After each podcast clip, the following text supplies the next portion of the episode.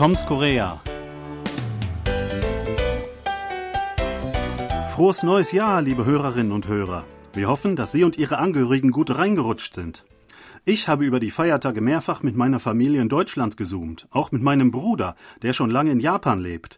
Er beklagte sich, dass es in Japan über Weihnachten keinen einzigen Feiertag gibt. Er musste von Weihnachtsmontag an die ganze Woche arbeiten. Wir in Südkorea dagegen hatten dank des freien Montags ein langes Weihnachtswochenende.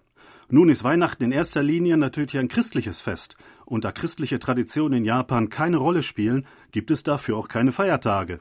Ebenso in ganz Ost- und Südostasien, mit Ausnahme Südkoreas. Denn ganz anders als in den Nachbarländern ist das Christentum hierzulande gesellschaftlich ziemlich stark verankert. Sprechen wir heute darüber. Sebastian, findest du auch, dass Südkorea ein ziemlich christliches Land ist? Ja, also wenn die Betonung auf ziemlich liegt, dann würde ich zustimmen. Also es ist auf jeden Fall christlicher, als man vielleicht zunächst denken würde. Äh, wenn man im Land unterwegs ist, dann merkt man auch, es gibt doch viele Kirchen, die jetzt nicht immer so prächtig aussehen. Manchmal sind das ganz normale Gebäude, aber man erkennt diese vielen Kreuze, die es überall gibt. Und das zeigt ja schon, dass das Christentum hier schon eine Rolle spielt. Besonders nachts erkennt man die sehr gut, weil die nämlich alle ähm, neon beleuchtet sind. Und da gibt es anscheinend einen Farbcode. Sehr viele Kreuze sind rot, also wirklich knallrot. Das sind anscheinend die protestantischen Kirchen, habe ich mir mal sagen lassen. Die weißen Kreuze sind anscheinend äh, die katholischen. Da kann man sofort auf den ersten Blick erkennen, dass die Protestanten weitaus in der Überzahl sind. Also ungefähr drei Viertel aller ähm, christlichen äh, Mitglieder in Südkorea äh, sind, gehören zu einer Form des Protestantismus und etwa ein Viertel äh, zum Katholizismus. Man sieht das da ganz deutlich. Tagsüber fallen die natürlich nicht so auf. Das stimmt. Manchmal sind die Kirchen wirklich sehr versteckt. Also manche sind natürlich sehr groß, äh, fast wie Kathedralen. So in Myeongdong zum Beispiel gibt es ja eine riesengroße Kathedrale. Äh, viele aber, die sind in eher so äh, Geschäftskomplexen äh, verborgen, wo auch äh, normale Shops sind oder irgendwie äh, so Hakwons oder, oder Taekwondo oder Yogaschulen oder so. Mittendrin ist dann auch eine Kirche dabei. Manchmal ähm, hat hat die noch irgendwie ein, eine Turmkonstruktion oben auf dem Dach und ganz oben ist dann immer das Kreuz.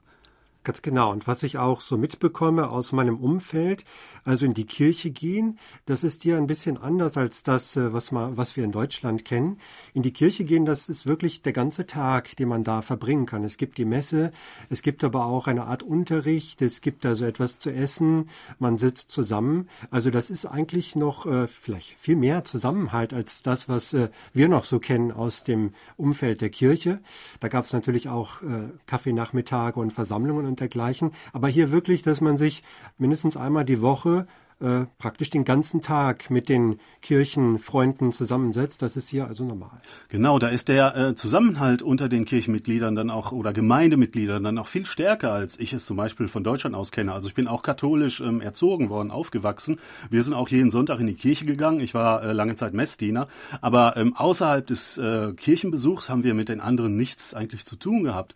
Auch seit, äh, vor allen Dingen seitdem ich nicht mehr Messdiener war. Aber hier, ähm, es gibt ja immer solche ähm, Treffen, Gemeindezentren, drin, wo dann auch äh, ja ähm, äh, Kaffee, Kuchen und sowas angeboten wird. Wir waren auch mal äh, in einer Kirche, äh, zu Weihnachten war das, haben wir mal so einen äh, Gottesdienst besucht, mehr aus Interesse eigentlich, um das mal zu sehen. Ähm, da wurde uns dann auch gleich sowas angeboten. Wir sollten gleich eintreten in die Gemeinschaft. Wir wurden wirklich, äh, Love-Bombing ist so das Wort. Ne? Wir, wir wurden gleich mit Liebe überschüttet, damit wir bloß ähm, äh, immer da bleiben zukünftig. Ähm, äh, es gibt eine andere, etwas andere Variante. Hier gibt es ja auch die deutschen Gemeinden, die deutschen katholischen katholischen, äh, katholische und evangelische Gemeinde, die haben das äh, so ein bisschen ähnlich. Also auch da ähm, gibt es ähm, vor allen Dingen diese Gemeinschaft untereinander. Sie treffen sich sehr oft äh, und auch zum Kaffee und Kuchen. Ja, eine Sache, die mir auch auffiel, so in den vergangenen Jahren oder seit ich hier lebe, ist, dass es also viele missionarische Tätigkeiten gibt. Ähm, zum einen habe ich mitbekommen, dass viele Koreaner also auch ins Ausland reisen ihren Urlaub extra dafür nehmen, um dort zu missionieren. Das habe ich also auch mitbekommen in meinem Umfeld. Auf der anderen Seite sehe ich aber auch äh, regelmäßig äh, ja, Ausländer, die offenbar hier in Korea als Missionare unterwegs sind, meistens sehr junge Menschen, die ganz ordentlich gekleidet sind und auch äh, bisschen koreanisch können und äh, sich dann wirklich da überall vorstellen, von Tür zu Tür gehen und versuchen, die Leute in Gespräche zu verwickeln und äh, zu überzeugen. Ich glaube, das ist auch äh, eine Besonderheit hier. Ja, ähm, und man sieht solche ähm, ja, Missionare auch sehr oft auf den Straßen, also in der Stadt, wenn man unterwegs ist, da wo sehr viele Leute sind. Da stehen äh, manchmal an vielen Ecken Leute ähm, mit äh, irgendwelchen ähm, Tonbandgeräten oder Megafonen und dann ähm, äh, sprechen die ihre Botschaften äh, in die Welt hinaus, teilweise wirklich sehr laut, man hört das schon von sehr weitem, mit, manchmal mit Musik unterlegt, manchmal singen sie sogar dazu, manchmal ist auch eine Gruppe dabei, die singt. Ähm, ja, ähm, es ist schon ein bisschen auffällig, um nicht zu sagen ein bisschen äh, störend, aber sowas wird allgemein äh, komplett toleriert hier. Ja, also ähm, ich habe noch nie gesehen, dass sich Leute wirklich darüber aufgeregt haben. Hier in Korea ist wirklich eine sehr große äh, Toleranzbereitschaft, was äh, ähm, andere ja, Glaubensgemeinschaften angeht. Ähm, man denkt vielleicht, ja, sollen die doch äh, ähm, ihre, äh, an ihre Sachen glauben. Ich habe vielleicht mein eigenes Umfeld äh, und das stört mich jetzt oder auch nicht. Äh, und man geht einfach weiter. Ähm, aber ähm, ist, ich habe vielleicht ein bisschen den Eindruck, dass das in letzter Zeit abgenommen hat. Ja, oder anders gesagt, der Anteil derjenigen, die keiner Religion anhängen, der ist also in den letzten Jahren gestiegen.